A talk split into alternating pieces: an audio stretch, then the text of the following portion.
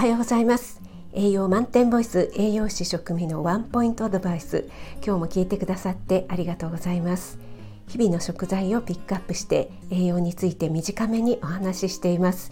お出かけ前の支度中移動中に耳だけ傾けていただけると嬉しいです。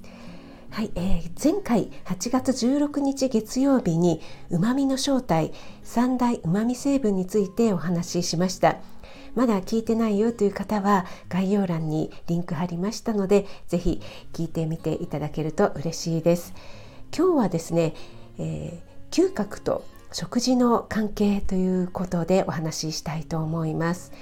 えーと、5つの感覚ですね。五感と言われますが、えー、そのね一つとして嗅覚っていうのがありますよね。五感というのは、えー、視覚。目で見る視覚ですね。それから聴覚耳で聞く。それから触覚、えー、触るということですね。あとは味覚舌で味わう味覚ですね。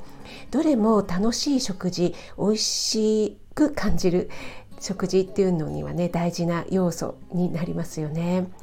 その中で今日お話しする嗅覚なんですが食事にとっては一番原始的というか本能的に備わっているものなのかなと思ったりしています。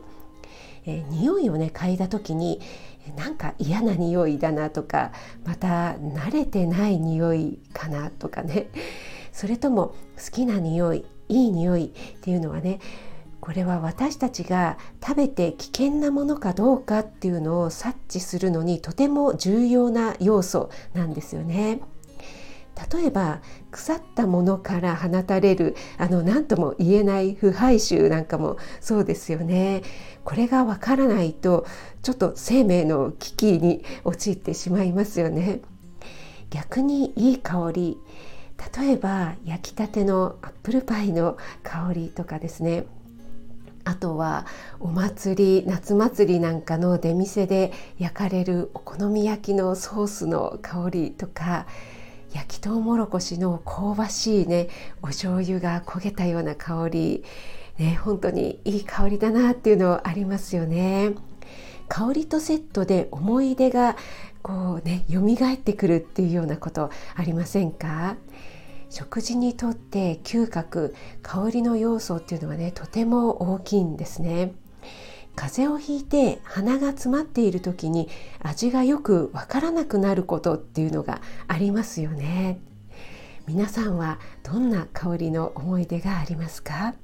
あなたが美味しく食べて美しく健康になれる第一歩を全力で応援します。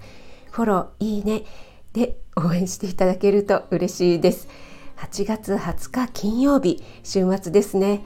今日も良い一日となりますように気をつけていってらっしゃい。